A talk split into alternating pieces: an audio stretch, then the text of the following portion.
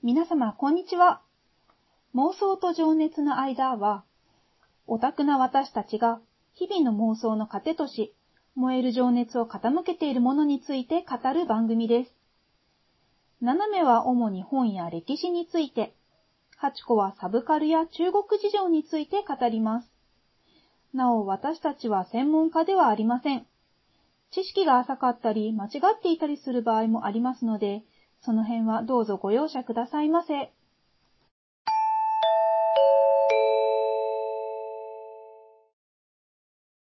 この間神保町ではい。面白いものを買ったんですよ。はい。一緒に買っていいうん一緒に買ったんだけど。買ったんだけどさうん。一緒に買ったんですけど、はい。それがですね、うん少年クラブっていう雑誌で、1932年、はいはいはい。昭和7年の11月号はい。はい。のはい。復刻版。複合版ってどういうこ1970年に、もう一回なんか新しく、とああ、そうかそうか。その当時のスタイルのまんま、復刻してある。そうなんだ。そう。だから、だから700円で買えたんだよ。あ、なるほど。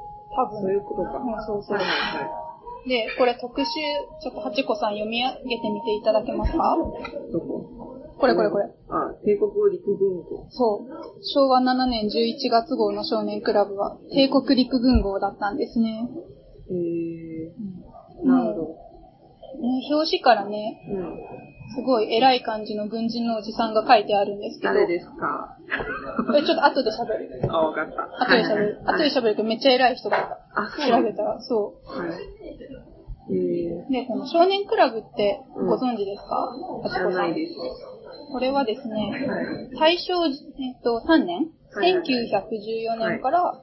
昭和37年、戦後ですね、1962年まで発行されていた、まあ少年向けの雑誌なんですが、なるほど。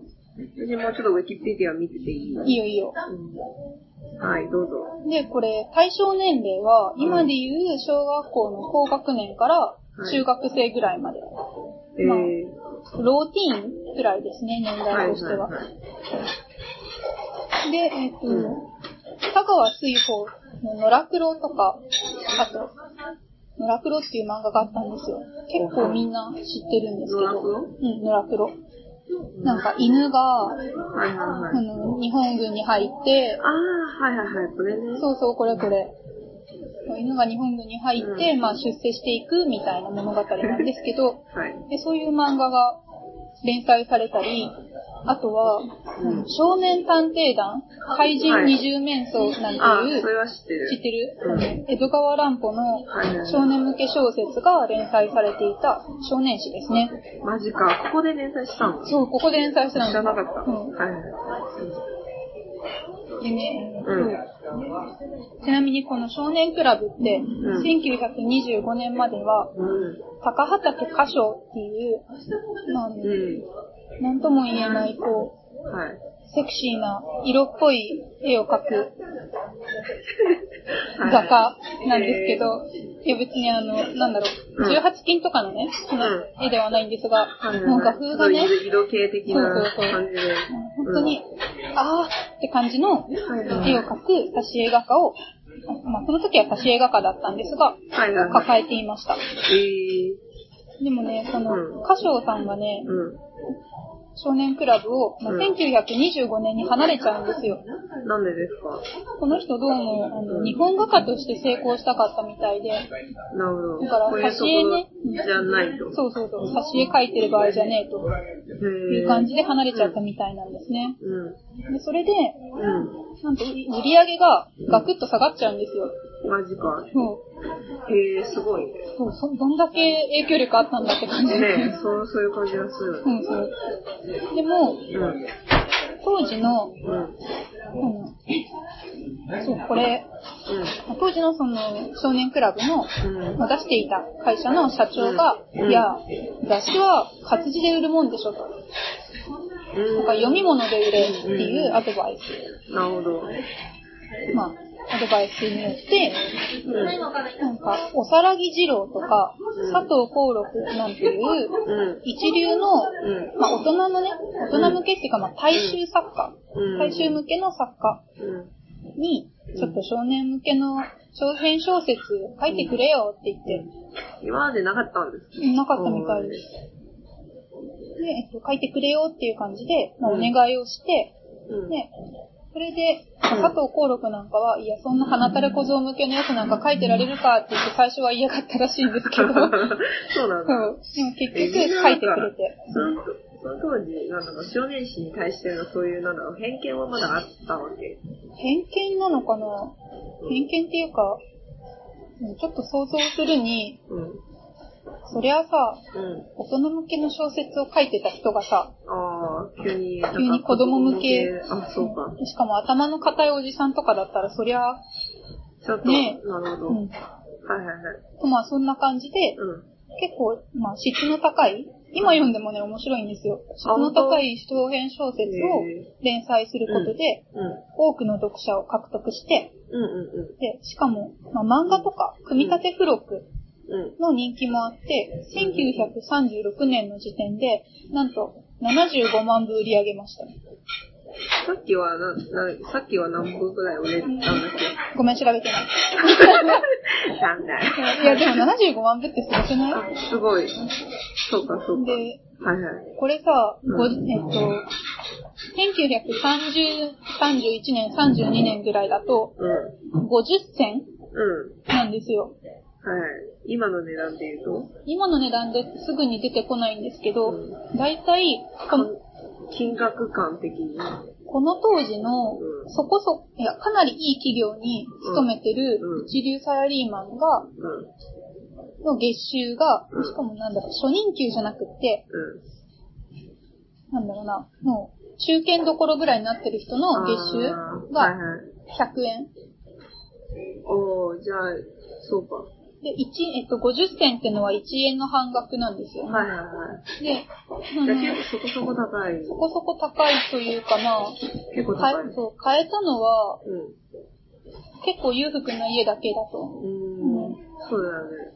そうそう。今の、はい。なんだろうな、月収100円っていうと、うん。まあだいたいサラリーマン100円だぐらいもらってたとか言うと、うん。今のイメージだとなんか平均年収みたいな感じするじゃないですか。うん。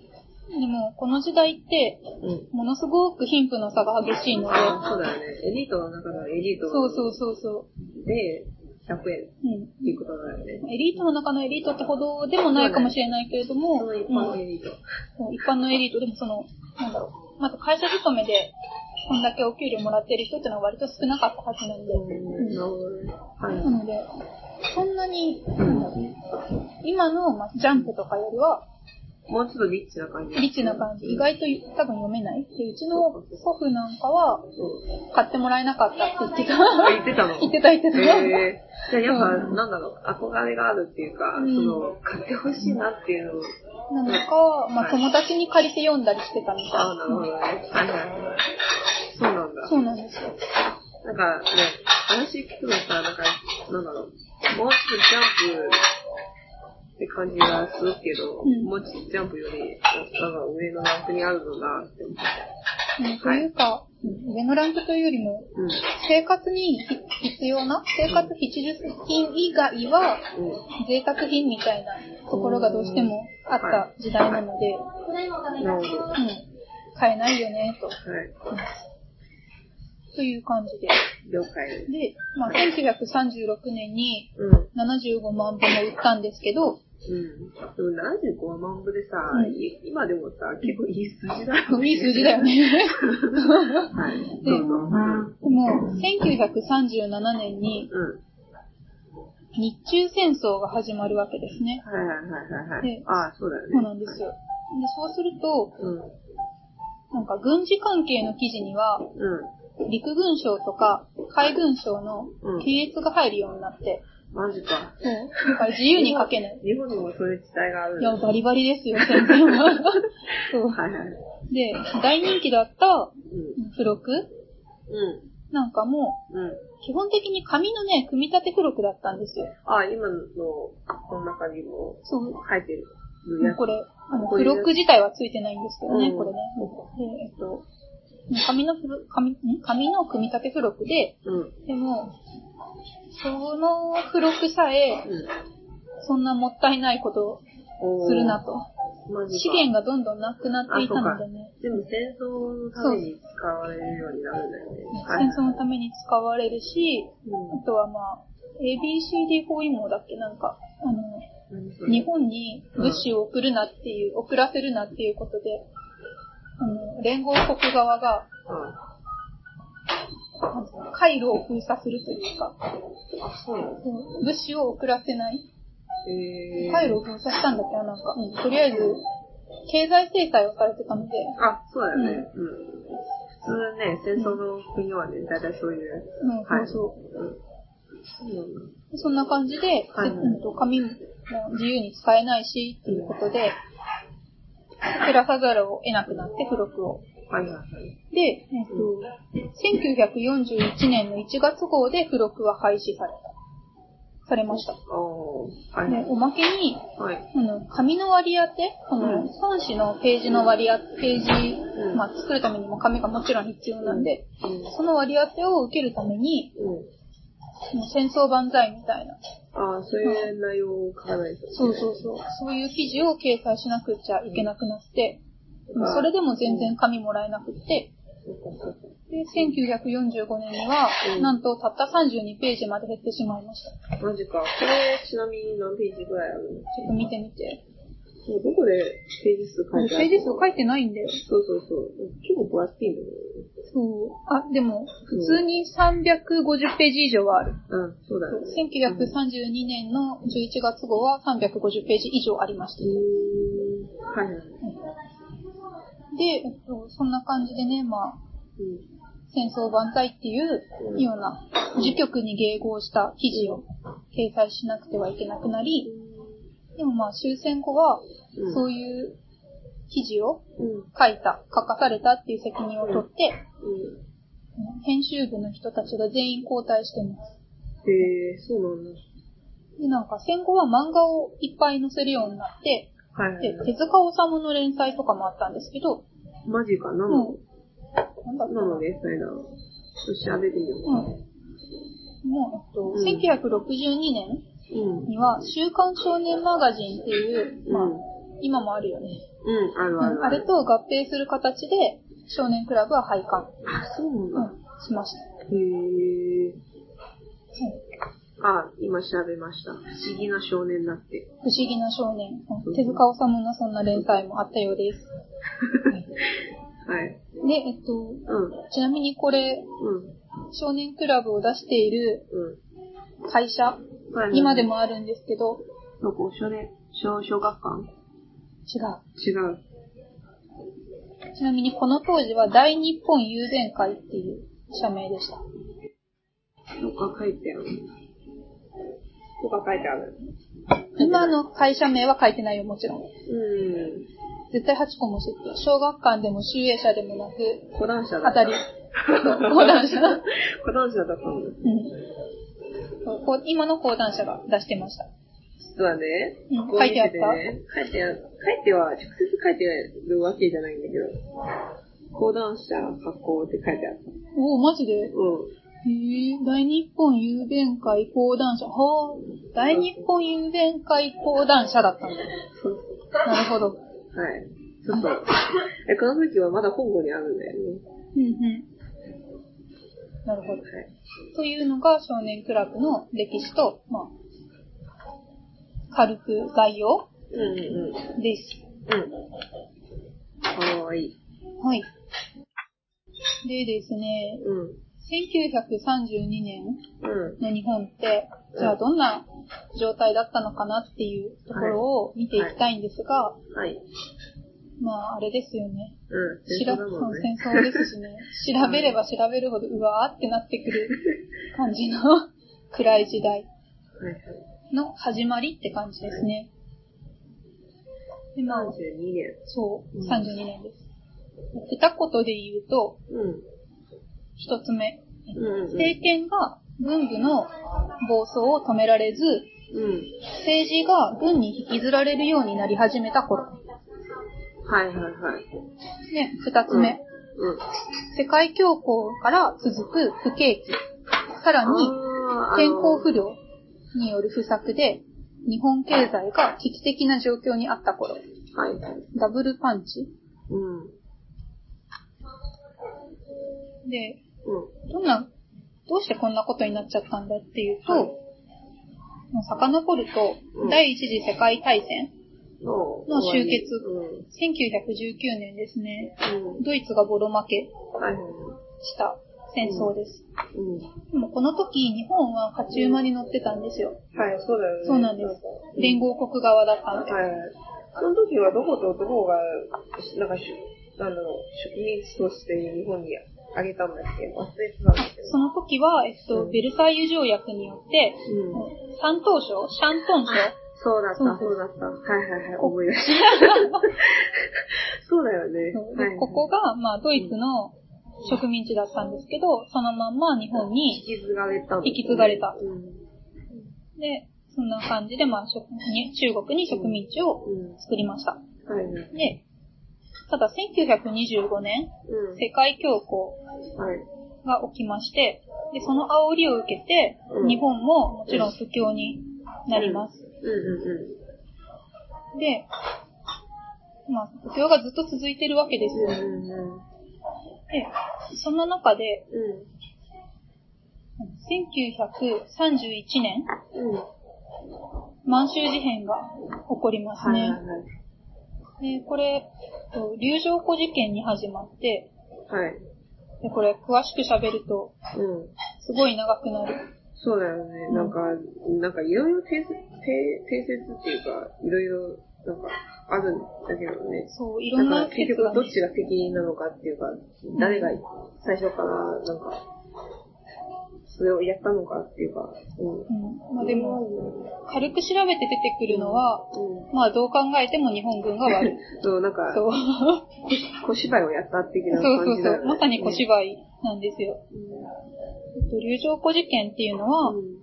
あの、現在の新陽うん。そうそうのそ北方7.5キロう。うん。にある龍城湖の付近で、うん。南満州鉄道の線路の一部が爆破されたことに始まります。うん。南満州鉄道ってまあ、満鉄とか言って言われるんですけど、はいはいはい。日本が引いた、日本がまあ満州のあたりに引いたうん。鉄道ですね。はい。で、これを、うん。えっと、関東軍、はい。まあ中、まあえっと、当時の中華民国のそのあたりに常駐していた日本の軍はい隊はいはい。そうだよね。は、えっと、中華民国のせいだと。言ったんですよ。中華民国の超学領うん。の率いる東北軍が、これ、満州鉄道の線路壊したんだとはいはいはい。言ったんですけれどちも、なみになんだけど、聴覚量がめっちゃイケメンだから。知ってる？調べてさ、ビビったよね。イケメンだよ。イケメンなんですよ。それ置いといて。それは置いといて、うんで、えっと、これ、超学寮のせいだって言ったんですけど、でもこれは日本軍、関東軍の自作自演でしたそ。うそうそで、黒幕は板垣清志郎と石原寛治っていう人。う。はいはいはい。この人の構想による自作自演。なるほど。あ、もう手、手のあだったんだっけ？うんそう。で、えっと、当時の。外務大臣、うん。重原喜十郎男爵っていう人がいたんですけど、うん。でもさすがにこの人、すぐに、うんすぐにっていうか、この人別に騙されなかったんですよ。あ、そうなの？そう、なんか、はい。いやいやいやいや、これ、お前らやったんじゃね？と。関東軍の謀略を疑ったんですね。はいはいはい。でそれで、外交活動でどうにか解決しようとしたんですけどこ、の人の名前なんだっけ？もう一回。重原喜十郎。えー、重原。うんすごい難しい字でねうん、しでってあの、あ、本当だ。そう、貨幣の兵、紙幣の兵なんあですすごい。難しいね。なんかさ、あれ教育上でさ、なんか歴史を勉強するじゃん。なんかそれ、なんだろう。自演だっていう風にさ、教科書の中で書いてあるんだけど、中国でも。そうそう、うん日本で本当にそういう風に、なんだろう、認識されてるのかな認識されています。あよかった。されてますされてまなんだろう、偏りのある教育を受けていなければ、教科書にもちゃんと書いてあるはず。た。あ、よかったよ。大丈夫です。はい、わかりましで、まあ、た。うん。外交活動で解決しようとした、うんうんうん。まあ、外務大臣のうん。努力虚しく、うん。林千十郎中将っていう人がですね、うん。まあ、朝鮮軍を率いていたんですね。うん。で、この当時、朝えっと、朝鮮半島も日本の領土だったので、はいはい。そこにも軍隊がいたわけです。なんか、現代と、なんか政府側がやってることが違う。違う。もう、そんな感じ、そう、まさにそうで。うんで、この、林千十郎中将っていうのがう、ん。本当はね、うちゃんと、ん。うん。なんだろう、まあ、最終的には天皇の許可とかも得なければいけないはずなのに。独断で、はい。その朝鮮軍を率いて満州に侵攻しちゃったんですよ。なるほど。なんか、みんな、なんか戦争やりたいって感じなんだけど、でもなんか不動で揉めたっていう感じだな。なんだ、なんだろう、その、戦争しないとかそういうわけじゃないんだけど、でもあくまでもそこ、そこに至ってのプロセスが、なんか揉めたっていう感じだね。プロセスが揉めた。なんだろう、その、洗脳を通るかどうか、あ天皇を通るかどうかとかだし、そううんいうわけじゃない。というか、ひたすら軍隊が勝手になことをしていて、そうだよね。で、それをちゃんとうん。制御できていなかった。あのうん政府とか、うん。そういうのが。でも、戦側もさ、よくよく戦争したいわけじゃん。そういう、そういうわけでもない。そういうわけでもない。あ、別そうなの？に、なんだろう、戦争をしたがってる人っていうのはいたんだけれども、う全員が全員戦争したいかっていうとそうではない。ん。そういうわけか。なんだろう。そうか、そうか。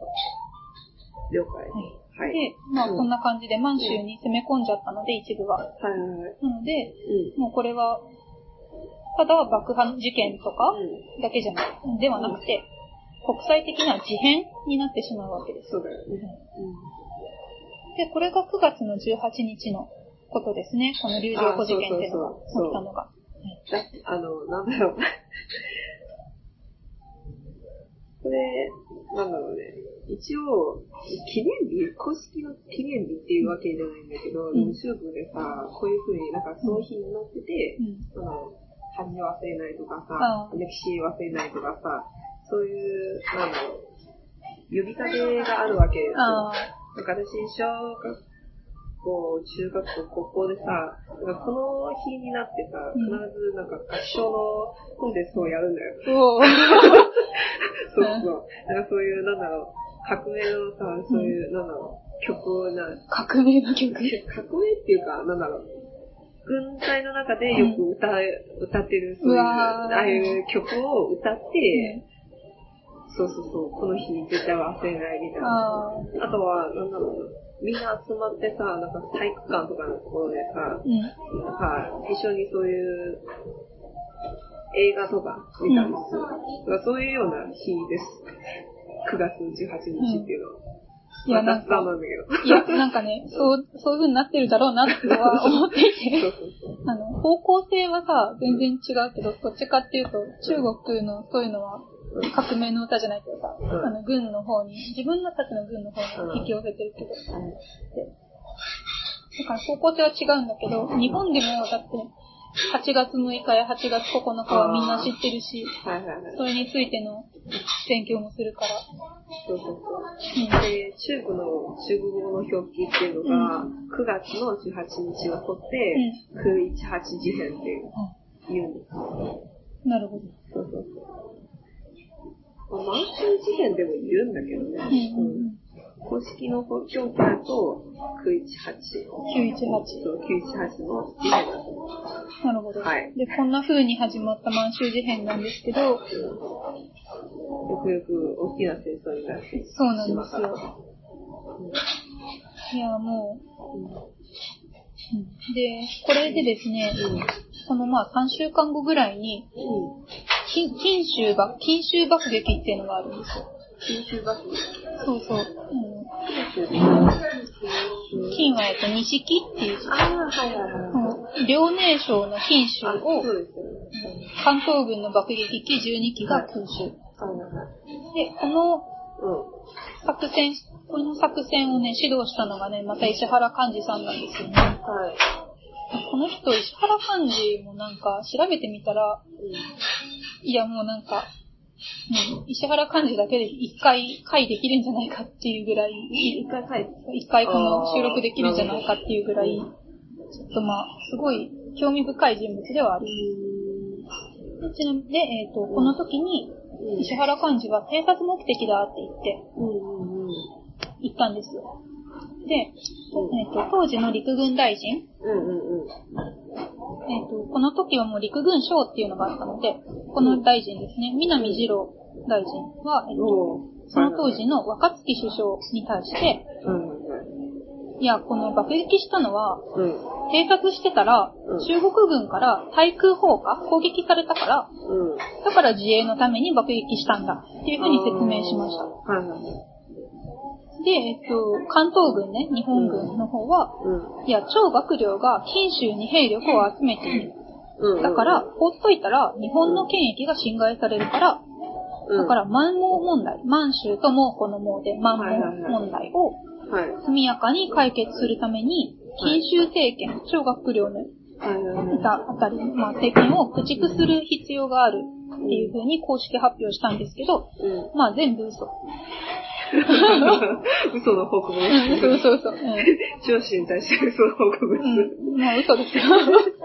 うん。軍部は戦争がしたかったので、はいはいはい。多分。うんそんな話、話とそんな感じだよね。そうで、えっと、さっきも出てきた、あの、難しい名前の重原外務大臣。あはいはい。この人はね、うん戦争どうもしたくなかったんですよね。あ、そうなの？そう。で、国際協調主義外交。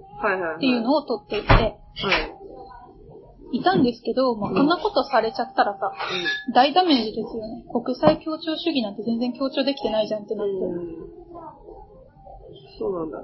なんかね、多分、今日の認識の中だとさ、うなんか多分日本で戦争した、日本は戦争したってしか、したくてしょうがないと思うんだよね。うん。だからその、なんか政府とか軍隊の中で戦争したくないっていうような人がいるなんて、ちょっと想像しづらいっていうか、多分そこまで、なんだろう、その歴史の事件事件とかさ、うん。そういう風に紹介されるんだけど、なんだろう、その、裏的にそういうような人物がいて、多分、そこまでは紹介されてないから、で、みんなどういう風にさ、なんか、立ち振る舞うのか、日本側ね、うん。よくわかんなかったんだよね。うん。だっけ？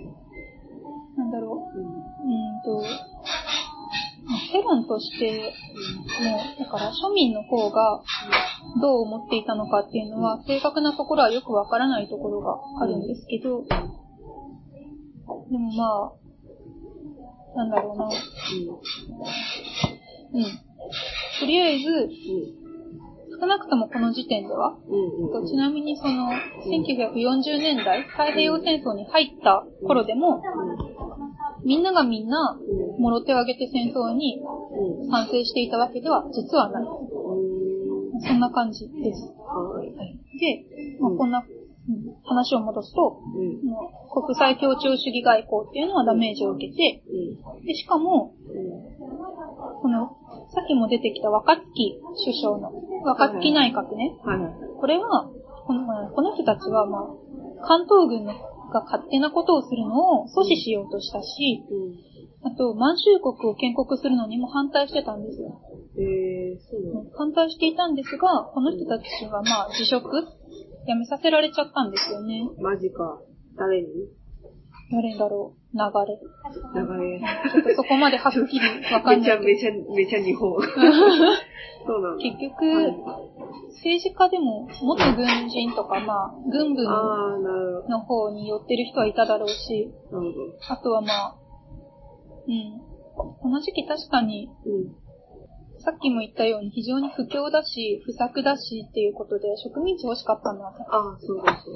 そう確かだから、うんだから、そういった世論もあったのかもしれない。そこまでちょっと調べれてない。なるほど。で、結構、なんだろう。多分、え、9割、8割の中国人がそう思うのかうん。わかんないんだけど、一つの定論っていうのが、うん。日本資源が少ないから、うん。そうう、んいつか侵略してくるっていうの。でもね、うん。この時代にこんな風に侵略していった、うん植民地を求めていったっていうのは、うん。時代の、なんだろう、な流れ流れ時代の潮流もあって、で、なんでかっていうと、その、うんと、そもそも明治時代から日本っていうのは、西欧諸国に追いつけ追い越せって言って、ずっと、あの、ヨーロッパの列強の真似をして、しようしよううん。とやってきたんですね。だから、うん。あの植民地もヨーロッパの列強の国が持ってたわけで、うん。その流れで自分もやってみようとか。やってみようというか、やってみようっていうとあれかもしれないけど、なんだろう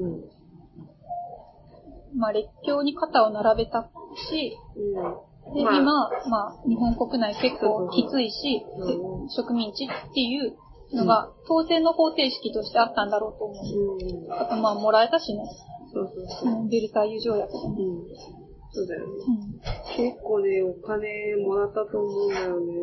うんうん。しさ、あの、中学校とかの、あの、歴史の教科書でさ、うん。あの、条約の、なんだろう、内容で暗記させろっていうのがある。そう。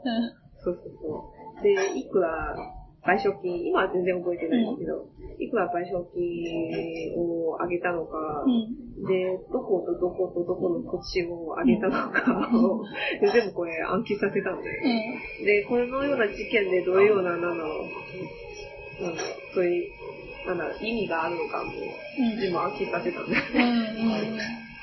うん。まあ、そういう、そういう歴史の覚え方なんで。はい。はい。うん。で、話を戻そう。はい、戻る。はい。で、えっと、まあ、満州国建国とかに反対していた若槻内閣が辞職しました。はい。で、12月13日、1931年の12月13日には、はいはい。犬飼剛内閣が発足。しています。で、さて、うん。うん。年を越して1932年うん。3月1日にうん。満州国が建国されます。あ、はいはい。はい。あの、なんだっけ。えっ、と、あの、なんだっけ。あの、皇帝の巣だよね。愛心かくら不義って読みますね。ちなみに中国語で読むとどうなります？愛心觉罗。愛心觉罗、なんだっけ。下の名前。不義不義。ふい。うん。ふい。あ、ふい。もう一。回、愛心觉罗、ふい。発音できる気がしない。だよね。愛、愛心十郎不義さん。うまい。初めてなのにうまい。を、えっと、国家元首にうん。据えた、まあ、日本の傀儡政権でした。うん。で、えっと、3月12日になると、あ3月12日、犬飼剛内閣が、うん。満蒙は中国本土から分離、独立した政権の統治支配し、政権の統治支配地域であり、うん。逐次国家としての実質が備わるよう誘導するうん。と閣議決定しました。なんで、あ難しい言葉。はい。なんかまうん。あ、あくまで、うん。なんだろう、植民地ってはっきり言ってないっていうか、植民地じゃないよって感じあに言いたいんだろうなううん。なるほど。で、まあ、うん。こんな感じで軍部の思惑通りに進んでいって、で、おまけに1933年には、うん。満州事変が理由で国際連盟の方を脱退しているんで、はい。もうね、坂道を転げ落ちるようにうん。戦争にそうだよね。になってしまう。なっていく。うん。そうだよね。うん。でですね、うん。さらにこの1932年、うん。515事件というのが起きます。515。ああー、はいはいはい。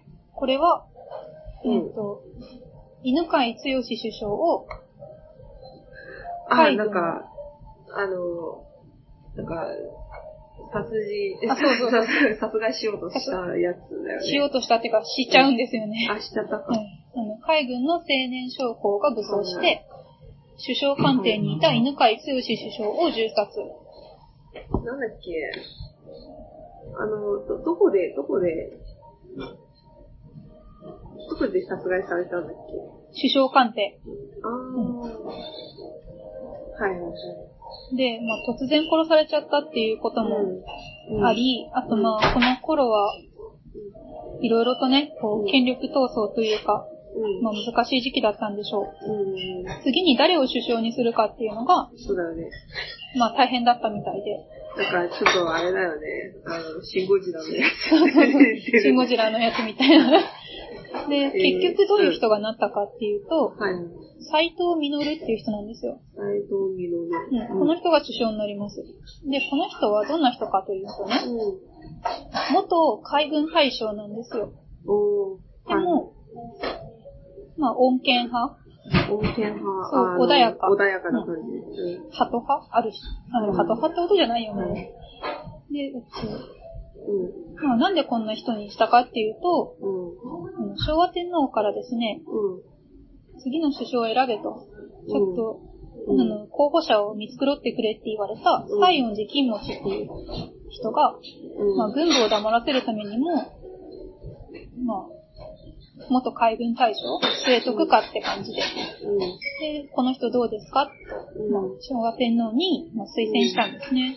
おー推薦でなったっていうう。ん、多分、そうそう、そんな感じ。はい。で、この斎藤実って人は、うん。ぶっちゃけあんまり、あの日本史の教科書とかに出てこないんですけど、うん。初めて聞いた。もう、だから、うん、そうなんですけど、うん。この人ね、挙国の一致内閣を組織するんですよ。挙国一致内閣？うん。国を挙げて、一致する。一致させる内閣。はいはいはい。で、これまで、何年間くらいかな ?8 年くらいは、うん。政党内閣制で、うん。まあ今の日本みたいあに、そうだよね。そうそうそう。ちゃんと。自民党とかさあ、それ系、そういう感じで、まあ政党があって、はい。っていううん。かん、まあそういう内閣だったんですけど、うん。でも、挙国一致内閣っていうのは、うん。国が大変な時に、そんな政党でわ、まあ、わちゃわちゃとはい。揉めてる、はい。そんな余裕ねえだろみたいな感じで組織される内閣で、政党ないんですよ。まあ、わからなくはないけど。ないというか、まあ、飛び越えちゃってる感じ。はい。で、これ、うん。ね、うん意見の衝突も生まれないんで、うんまあ、加速度的にはいはいはい。なるほど。戦争に向かっていく。なるほど。で、えっと、うん。もうこの時点で相当暗いんですけど、うん。さらにね、さっきも言ったように不景気ですからね。うん。はい。すごいよ、これ。世界恐慌来て、で、豊作貧乏って言って1930年にうん。めっちゃ作物取れるんだけど、うんでも作物取れすぎてうん値段が暴落して、うん。で、結果貧乏になるみたいなの。になって、うんで、そうかと思ったらその翌年、うん。不作全然取れない。そうなんだ。で取、得しとけばよかった。ストックできるものばっかでもないしね。そうだよね。うんまあ。で、この時期どういう状況かというとね、うん。うん。東北では、うん。身売り、理由にあの、女の子たちが親親によって売り飛ばされていくんですよはいはいはいね。で、うんあとは、夜逃げ、一家心中、生き倒あーそれ。れは聞いたことある。で、これが連日報道されると。マジか。はいはい。で、しかもね、就職難の時代でもあったんですよ。うん。おー。その時にちゃんとした産業っていうのがあるんだね。まあ。うん。ちゃんと、三菱とか三井とか住友とかありますよ。あありますあります。はい。あまあ、考えるとねうん、確かに、その時代はあってもおかしくないんだけど。ちなみに三越とかもあるんで、普通に。あ、そうなんだ。そうなんです100年以上いいる会社とかあるのかな、ゴロゴロあります。マジか。そうなんだ。はい。就職難で、はい。で、この時の流行語がね、うん大学は出たけれど、あ、でもその時は大学の、なんだろう、そういう教育はもう、うん結構進んではいる。進んではいる。うん。あの大学は出てたけれど、大学は出たけれど、うん。就職ができない。それは今もあんまり今も。あんまり変わんないすごいよ、これ。気が。1930年にうん、東京都内、まあ、うん。この時は東京府なんで、東京府内。の大学を卒業したうん。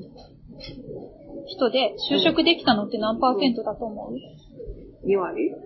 さすがにそこまでそうだよね。53.8%。あ、もう半分じゃん。でもでもさ、半分はさ、就職したくてもできなかったんだよ。あ、まあそうだよね。結構やばいぜ。うん。その当時の大学生はやばいよね。結構、なんだろう、すごい、っていうか、結構学力的に多分上だと思うんだけど。そう、上ではあるんだけれど、でも、うんなんだろう、明治時代とかのイメうんよりはもう、エリートではない。ああ、どちらかというと、もっとこう、大衆化が進んでる。感じみたいですね。はいはい。で、こんな、どう考えてもうん。暗い時代、はい。そんな暗い時代にうん。出たはい。少年クラブ11月号、うん。帝国陸軍号を読んでみましょう。でもさ、これ、なんかすごく暗い感じはししな、しあんまりしないですよね。そう、見た目ね、うんそんな暗くなさそうだよね。でも中読んでいくと、そうそうそう今うん話したことがもろ出てるんだよ。マジか。マジマジマジ。でちょっと。う、今から説明をはしていきたいんですけれど。い。はい。じゃあまずね、先ほど、あつこも、これ誰って言ってた、あうん。の、表紙のおじさん。おじさん、うん軍服でうん。勲章バシバシにつけてて、うんいかにも偉い感じの。ヒゲのおじさんなんですけれども、この人はね、当時の大日本帝国陸軍の元帥、うん。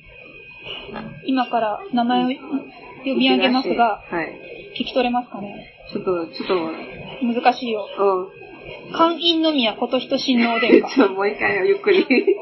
寛陰宮琴人親王。いや、多分絶対出てくるんです。あー、出てくる。出てくる出てきた。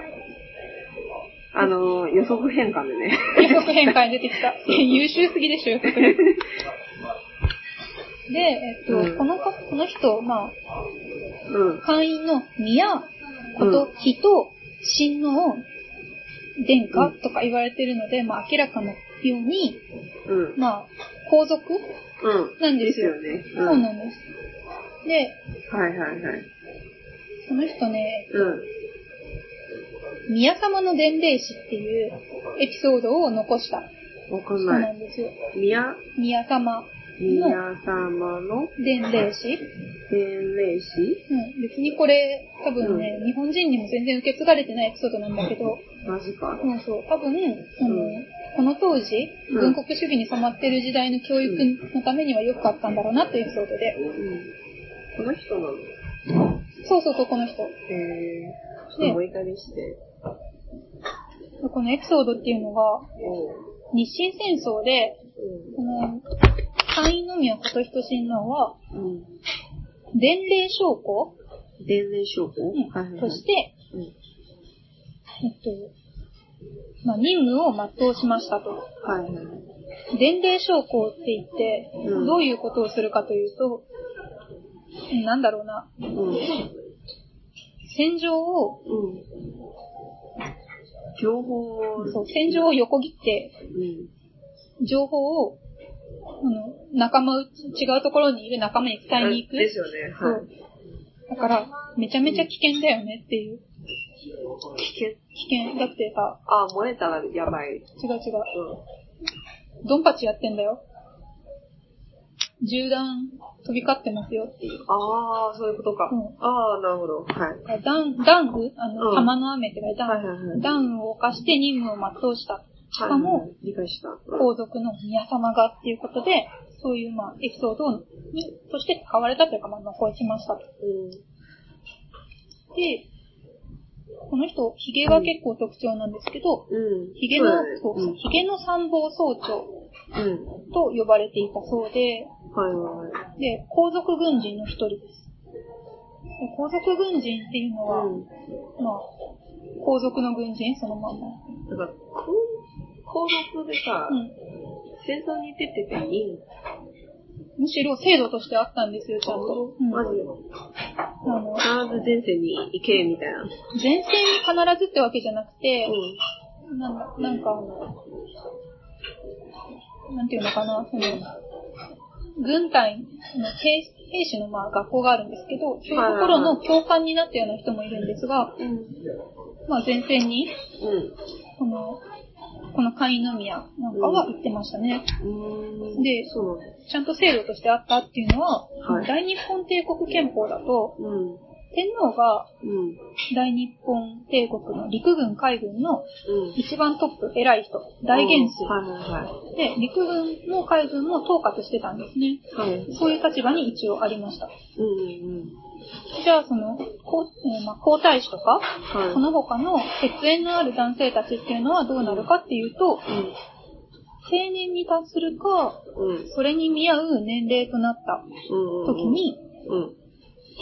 もちろん一定卒ではなくて、将校、士官、うん。偉い人、あ、そうそうそう。こそこ偉い人、エリートとして、まあ軍人になるわけです。そう、私も、なんだろう、そういうイメージがあって、どっちかっていうと、仕切ってる方で、うん実際に働く人じゃないでしょって思ってたんですけど。いやでも仕切ってる人も働くんで、まあまあまあ、そうだよね。そうそうだけど、なんだろう、もうちょっと、うん偉い人って感じだけど。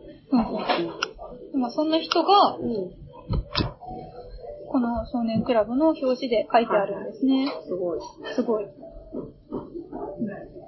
ちなみに、うん。付録が有名というか、付録で人気を集めた少年クラブ。うん。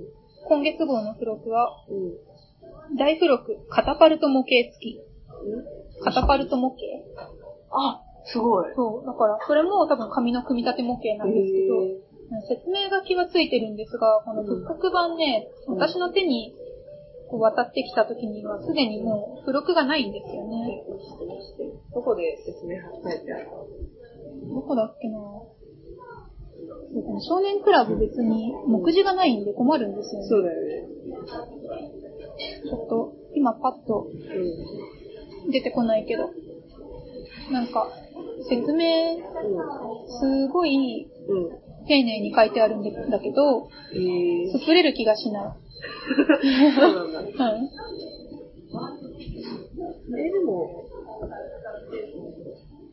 まあまあままあまあまあ。あ。はい。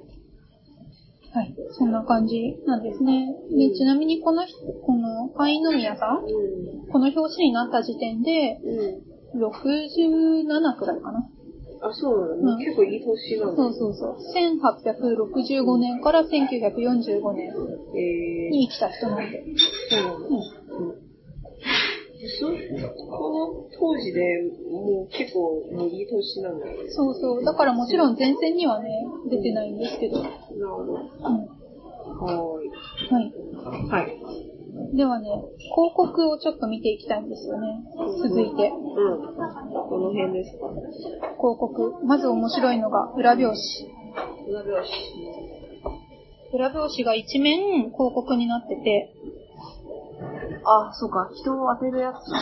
そう、なんか検証とかもついてるんですけど、で、この広告、裏表紙なんていう結構いいところを取ってる広告、読みる、読み上げると、日本一の中学講義録。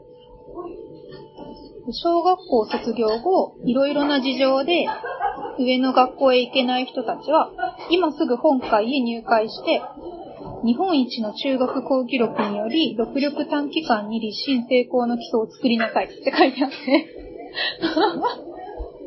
ああ、はいはいはいはい。うん、そうそう。でこの時代、うん。あの義務教育って小学校のうん。大体6年間。はい。大体って言ったのはまあ落第制度があったからなんで、6年から8年くらい。小学校だけ出て、えー、ちょっと待って、いいいこと脱線していい？うん。ここ、これあれ、塾のやつ。うん？あの、塾の、あ、駿河台？うん。うん。同じ会社？で、それは違うと思う。それ多分地名だと思う。それだけびっくりした。なんか学校だからさ、なんか、うんじゅそその当時からもうやってんのかなと。え、ちょ、ちょっと見してそ。れ違うよね。東京神田駿河台？あ、場所だけよ。大日本国民中学会うん。っていうとこが出してる。はいはい。まあ、脱線した。ごめん。うん。あ、で、この、うん。これね、検証がついてるんですけど、この人は誰でしょうみたいな検証で、うん。で、当たると、当たっ、なんかそれを正解した人で、なおかつ抽選に当たると、ラジオがもらえる。そう、ラジオセット、特等あ、1等がラジオセットで、うん。ね、私5等にびっくりしたんですけど、あ、シャープ選手。シャープペンシル。あったんだね、うん1932年に。そうだよね。ね。でもこれおばあちゃんに聞いてみたら、うんあでもうちのおばあちゃん1941年生まれなんで、あまあまだこの時代に生まれてないんですけあ。ど、うん。シャープペンシルはあったよってああ、そうなんだ。なかったのはボールペンって言ってて、ええあそうなんだ、みたいな。あこれも脱線なんですけど。うん。でね、広告見ていくと、うん。目立つのは、うん。英語と、英語と勉強進学関連と、あと就職関連。うん。あ、そうだよね。そう就職はた確かに。そう、すごい目立つんですようんね。。そうだよね。でね、この、英語もさ、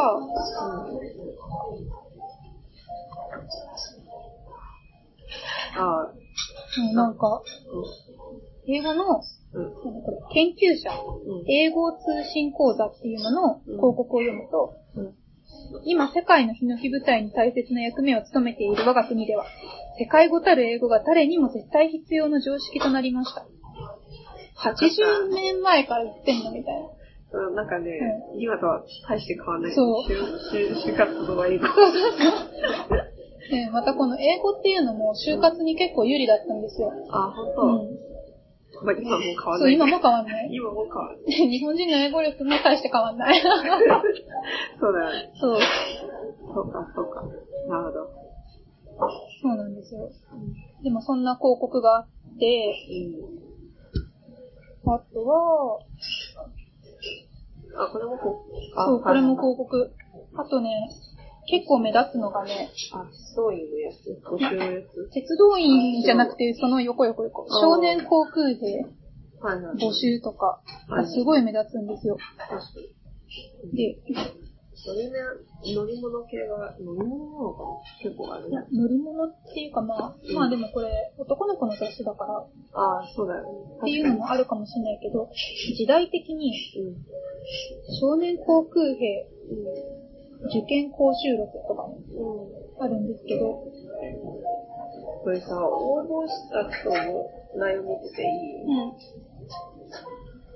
これ、なんだろう、応募して、あ、自宅で学習すれば、試験に合格して、で、軍隊に入るって感じなうん。の。あの、少年航空兵とかもまあ受験が必要なんで、うん。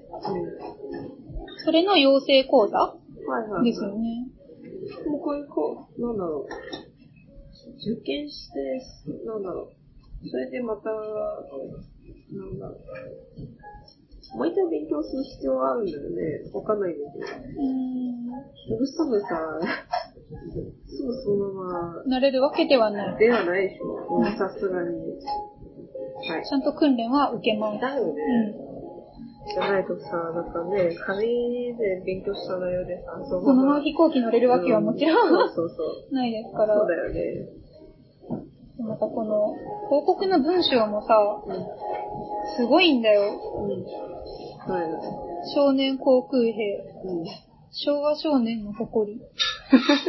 国軍の第一線に立ち国家を大山の屋敷に置く我が空軍こそ皇軍の花である。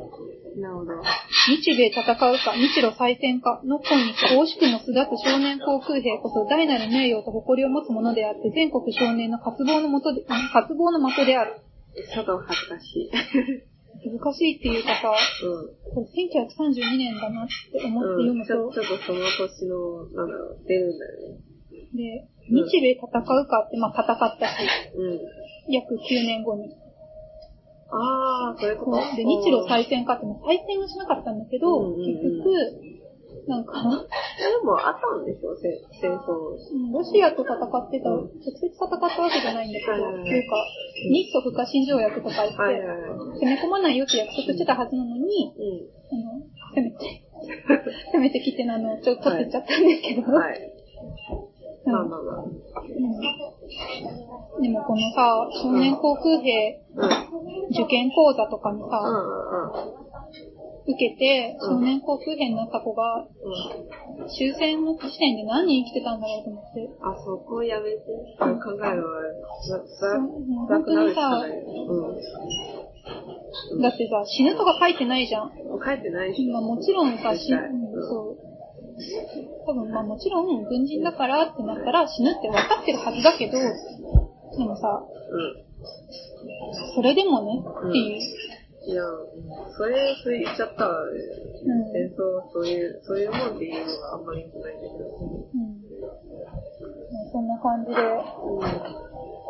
結構もう広告を見るだけで時代がわかる。なるほど。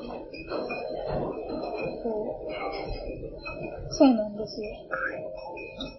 で、はいこの、まあ、広告だけじゃなくて、せっかくなんで内容も見てみると、はい。特集がね、うん。まあ、帝国陸軍号なんで、もちろん、ぐんぐんぐんぐんぐんぐんぐんって感じなんですけど、うん。そう、おすすめのやつは？おすすめのやつ。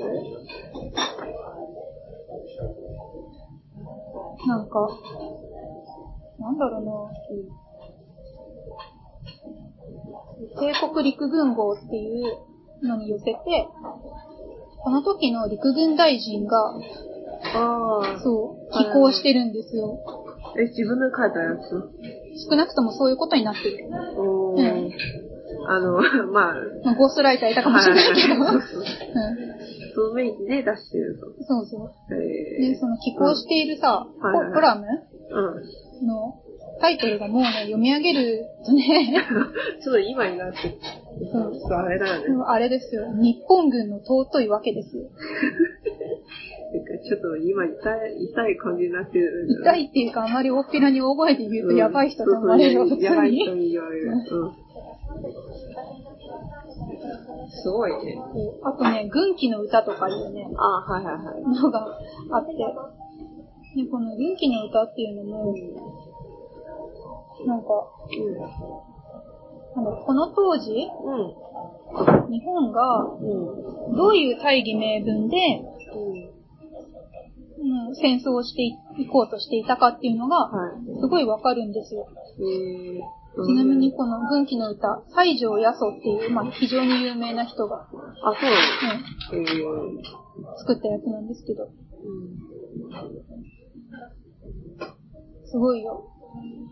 元元気いっぱい、いつでも若く、燃える正義で世界を染める。うん。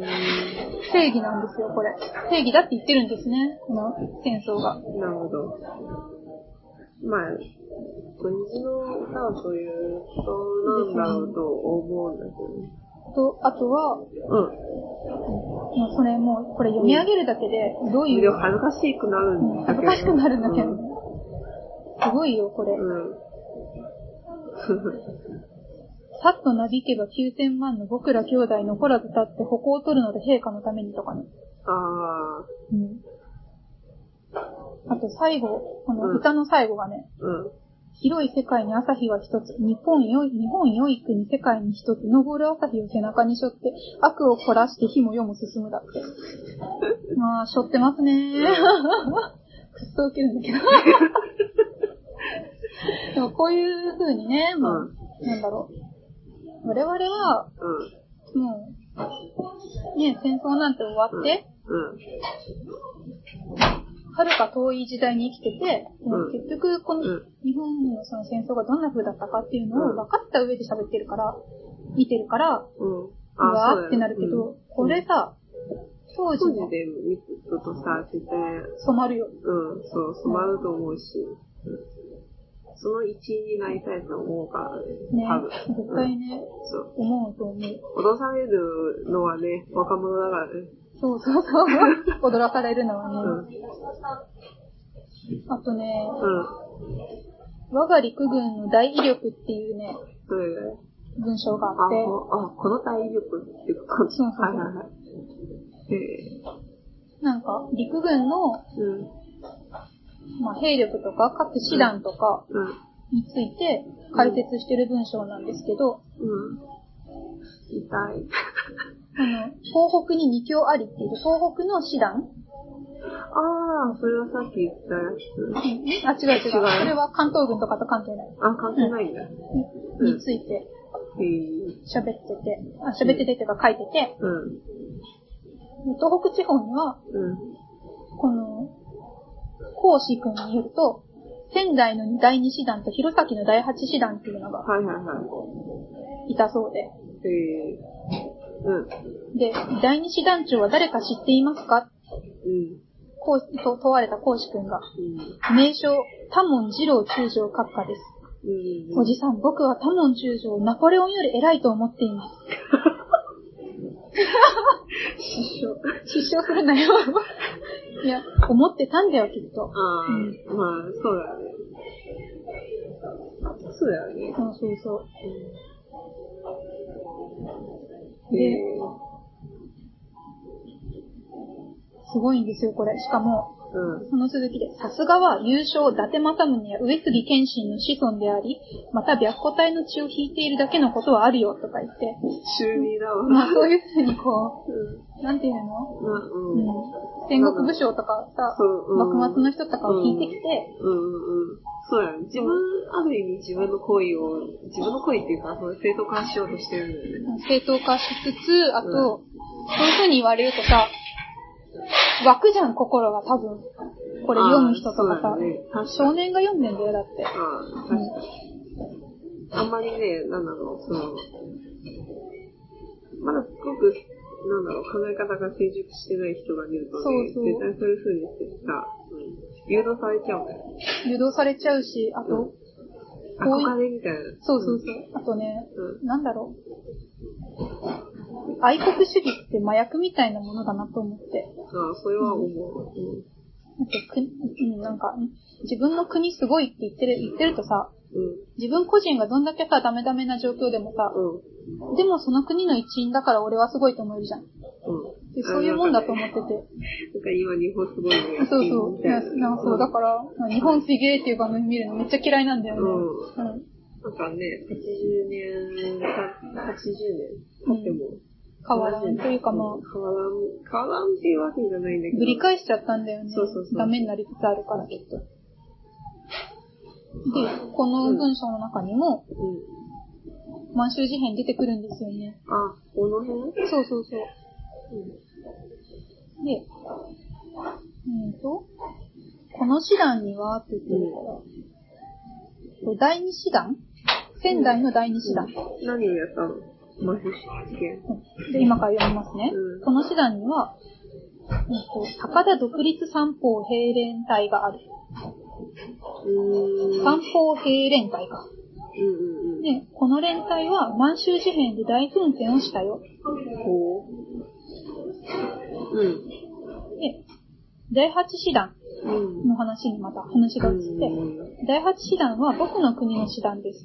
うん。孔子くん第八師団はとても強いんだよ。うんうん強いよ。ことに今は優勝西中将が師団長だからね。うん。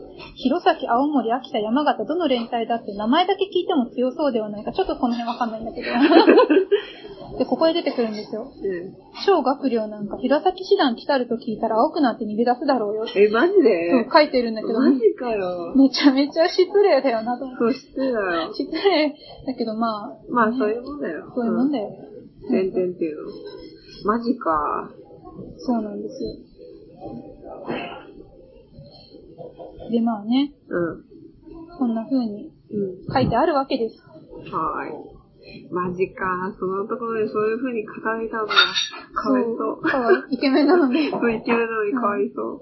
小学寮はね、うんお父さんもね、あ、そうそう、お父さんは、いや、お父さんイケメンか知らんけど、うん。あの、超作林爆殺事件とか言って、これもまた日本のせい、日本に殺されてます。うんうんうん。で、あとまだ満州事変出てくるんですよ。うん。うん。なんか第一師団う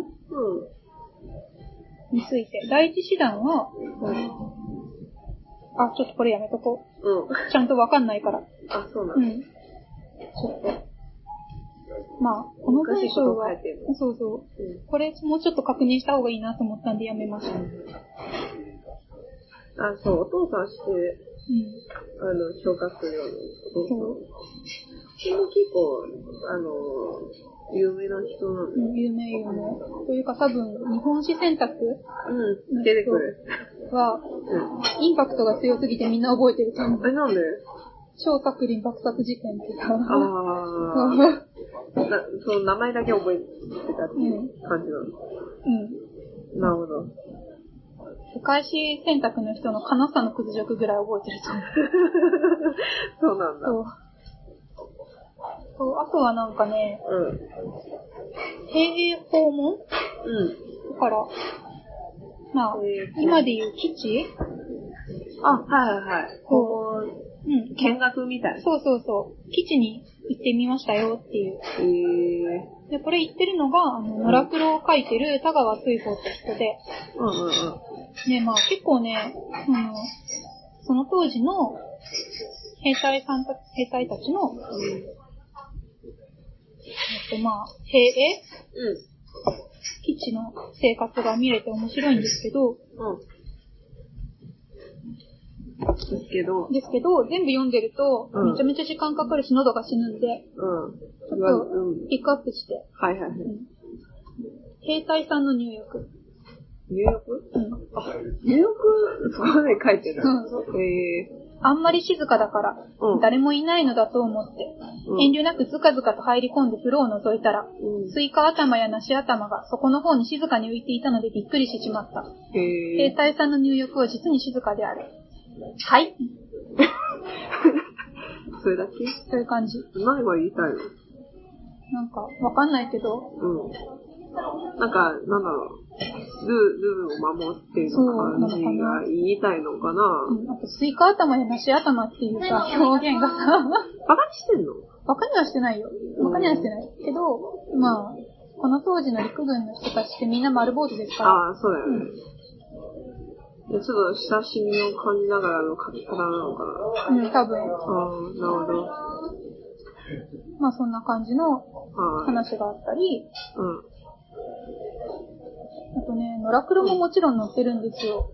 あ、はいはいはい。さっき言ってたよ。そう、野良黒。はい。なんかか全部ね、登場人物犬なんで、うん可愛いんですよね、見た目。すごい可愛いの。そうだよね。かわいい。うんめっちゃ可愛いんだけど、ん一コマ目からすごいんだよ。うん。今日は毒ガスの演習をする。インパクトがやばい。そ手打ちみたいな。う。寝落ち。でもなんかね、毒ガスの内容もよくよく読んでみると、うん。あの、くしゃみの毒ガスとか、眠、眠りの毒ガスとかちょ、ちょ、ちょっと可愛い感じで描いてる。そうこれ、誰と戦ってんの？犬と誰猫違う。犬と、犬と犬同士。あ、そういうこと、うん。なるほど。少なくともこの回では。はいはいはい。ただの演習なんで、ああ、まあね。でね、この時ね、野良黒ね、うん。四足歩行してるんですよ。おうちゃんと犬はいはいはいちゃんといるね。うん。なんか、確か、だんだん犬っぽくなくなってくんだよね。人間も、うん、二足でそうそうそう。確か。進化してる。スヌーピーと一緒。ああ、え、スヌーピーも最初四足だったの？そう、スヌーピーも最初、ただの犬。え、マジで、うん。それは知らなかったな。多分犬キャラは大体そういう進化をたどる。あ、ほんと、うんそうなんだ。で、うんあと読み物ですね。うん。あとまあ特集の方はすごい軍事色が、うん。ある。まあ強かったんですが、はい。そうか、まあそうなるとやっぱり、うん。もうさ、外国なんかさ、見てないと思うじゃん。外国に対して何か、こう、うん目を向けてる感じがない。じゃないかなって思うじゃないですか。うん。でも全然そんなことなくって、うん。なんか、うん。大記述師と幽霊、幽霊別荘の怪人っていうそれ、どこの？小説？これ日本人が書いてるんですけど、うん。あの、イングランドのスタッフォードが舞台なんですよ。出てくくるのも全員イギリス人？多分。ハートマン。そう、ハートマンさんとかもいるんですよ。で、あと、もっと面白かったのがね、うん。一枚のシャツっていう、一枚のさ。なんか、まあ、教育臭い話なんだけど、これこれ。あアメリカ大統領のグラントの逸話で、えー。なんか、このグラントって人はうん大統領にまでなったけど。昔はすごい貧乏で、で、シャツ1枚うん。しかない。しかないと。で、それでも、その時からすごく努力して。で、偉くなった今も、その時代のことをちゃんと覚えてて、ちゃんとやってるんだよ、みたいな。話で、ここにね、気になるね、セリフがあるんですよね。いいとこ。ああ。付箋貼ってあるとこ。ほんとね、うん。シャー一枚のシャツさえ着れば天下の大道を手を振って歩くことができるのである。おー。いや、シャツだけじゃダメだよ。そこかよ。そこかよ。多分、多分、その文字の意味じゃなくてさ、うんもうちょっとなんだろう。いや、ズボン、いや、むしろシャツよりズボンが大事。うんだから、多分、まあ、普通の服でも大丈夫だよ、みたいなうん、うん。ことを言いたいんじゃないまあなんか、うん。ちょっとね、気になるところもありつつ。あとは、青空に歌うっていう小説があるんですけど、それはね、なんとね、この1話しか読んでないんで、はっきり断定できないんだけど、主人公格の少年、清志くんっていう子がハーフなんだよ。あ、ほんとうん、これ連載だよね。そう、連載。えここまで連載してるのもわかんないし。で、お父さんが美術骨董賞のベーカー・ケルネルさんっていう人で、おー、ハーフじゃん。そうそうそう。で、このお父さんがね、なんかね、スパイの疑いをかけられてるんですよ。へー。で、スパイの疑いをかけられていて、で、しかもこの男の子も、まあ、ハーフなんで、うん。でまあ、顔もね、色白な美しい顔らしいんで、おー、美少年。美少年。で、まあ、ハーフっぽいんでしょうね。それでね、うん清志くん自体も、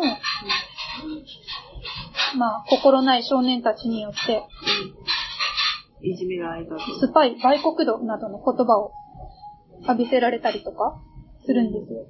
かわいそう。かわいそうでしょ。まあ、今もあんまり変わらない。うん。うん。で、なんか、日本人だっていうことを誓ったりとかねあ、いろいろとね、熱い、書いてあったね。うん熱い展開。無論日本人ですって。そう、無論日本人ですとか。うん。まあ、そんな感じ。愛してるかって。そうそうそう。あ、これはお、あの、男の子。うん、多分。うん。まあ、うんそういう感じで、ハーフの男の子を主人公にした小説があったりします。へー。なんか今読んでもそれめっちゃ面白かったよ。あ、本当、うん出版されてるのかな今このベーカー・ケルネルさんさ、家になんかね、すごい秘密室とかいうね、秘密室、秘密の部屋があるみたいで、はいはい。ねいやもうこれ黒じゃないみたいな。もう黒でしょって思ったんだけど、いや、はいや、スパイでしょみたいな。うん。うん。思ったんだけど、うんで、うん。ちなみに、にあの日本の陸軍にも、うん。あの、ハーフの軍人さんっていたんですよ。あ、そうなんだ。そこれ、筒材のものとかって、う。別に題材にはしてないと思う。あ、そううん。あの、ハーフの軍人さん、すごいイケメン。クルス・リョウっていう人なんですけど、クルス量。うん。えー、クルス量。クルス量イケメンで。あ、出た。うん。えー、本当で、この人だ。は、量。うん。そうそう。どちらかというと、なんだろうな。アメリカ人の、そう、アメリカ人のハーフで、まあそういう軍人さんも実はいましたよっていう脱線なんですけどね。うん。で、長々と語ってきましたが、はい。何か気になるところありますありますか？え、気になることっていうか、もう途中でちょこちょこ聞いてます。えー、そうなんだうん。なんか、うん。あのね、結局すごく軍事色が強いっていうか、軍国主義うなんですけど、ん。全体的に。はいはい。でも、うん。それでも小説とか読み物だと、外国人が主人公だったり、外国の逸話を持ってきたりとか、意外とグローバル。そうなんだ。でもグローバルだなって思ったけど、でも結局教育のために使ってるんで、まあそうですね。うん。なんだろう、結構ボリュームあって、なんかコンテンツの豊かって、なんか作ってる人が考えてるなってわかるんだよね。うん、面白いんだよね。そうそう、そういう風にさ、あの、興味、興味を示してくれるっていうか、うんあの、若い少年たちの心をね、掴むっていうのがね。そうそうそう。読み物としてね、面白いからね。でもね、あの、そう時代背景を一緒に考えるとね、辛くなっちゃうね。そう、辛くなっちゃう。で、読み物として面白いだけに悪質なんだよ。なるほど。ね、これ読んでたらさ、はい。だってこれ読むの 10, 10歳から14歳ぐらいの子ですよ。子供ってさ、そういうの読ませちゃったらね。そう、それは軍国少年になるでしょ。まあもう染まるって、染まりきっちゃうって。いやでも、その時代の人の平均寿命を考えてさ、うん。ね、多分もうちょっと、なんだろう、今ってに20、20、20は言い過ぎると思うんだけど、うん。なんだろう、もうちょっと、なんだろうね、もうちょっと年を、ああ、を今で言う、もうちょっと年上の人と同じぐらい。そうそうそう、そんな感じがする。ううん。確かに内容的にも結構難しい。ん。難しいと思うから。漫画なんかは、なんか簡単なんですけど、うん。うんでも漫画は主な内容ではない。コンテンツそうそうそう。読み物とかね、そうそうそう。結構ね、文字、文字量多いからね。多い多い。で、また昔の日本って、日本語ってあんまり、この、子供向けにひらがなにしないんですよ。確かにそうだようんね。振り仮名とかあんまり。うん振らない。全部ルリ。あ、違う、えっと、振り仮名は振る。あ振り仮名は振るけど、うんひらがなにしない。あ、確かに。うん。うん。だから、それもあってすごい難しく見える。ね、こんな社会の、1932年の社会の状態がもろに出ていた少年クラブだったんですけど、はい。これさ、完全にネタバレしまくってるけどいいよね、さすがに。え、で、ダメとか、した、あんまり、あんまりないんじゃない？もう過去の話だし。80年前だからまあいいかな、みたいな。うんはい、はい以上です。以上です。はい、ありがとうございます。面白い。面白い。よかった。ちなみに第2回はどういう話をしてくれますか？次はハチコちゃんが。はい。えっとね、中国ウェブ上の4コマ漫画について語ろうかなって思ってて。中国、中国ウェブ上の4コマ漫画はい。という感じ、というわけでですね、はい。今回よりだいぶ明るい話になるそうそう明るくて、もうちょっと軽い話になると思うんだけど。となるんですけど、はい。ぜひはい。また聞いてくださいはい。